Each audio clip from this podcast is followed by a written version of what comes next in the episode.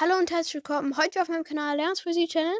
Ich habe euch heute nicht drei Gedichte mitgebracht, so wie es sonst von mir gewohnt seid, sondern mal ein Hörspiel auf Wunsch von ein paar Hörern von mir.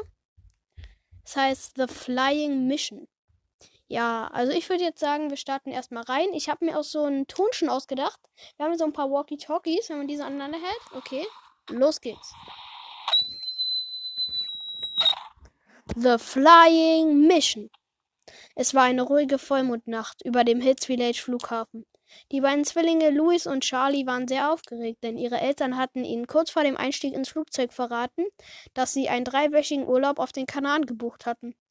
Die beiden Jungs schalteten ihre Smartphones auf Flugmodus und nach 20 Minuten stieg die Maschine in die Luft.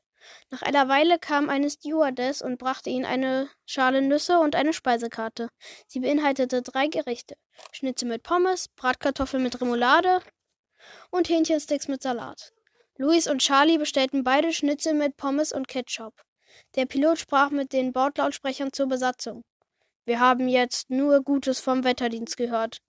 Es wird damit gerechnet, dass wir pünktlich den Zielort erreichen. Gedankenverloren blickte Charlie aus dem Fenster. Plötzlich fuhr er zusammen. Louis, Louis, ist es normal, dass das Düsentriebwerk so raucht? Ich schätze nicht, antwortete Louis. Liebe Gäste, wir laufen Gefahr abzustürzen. Wir versuchen eine Notwandung auf Machu Picchu. Langsam sank das Flugzeug zurück auf den Boden. Die anderen Flugzeugreisenden klatschten begeistert und beglückwünschten die Crew zu ihrer Meisterleistung. Da haben wir aber Glück gehabt. War Dad?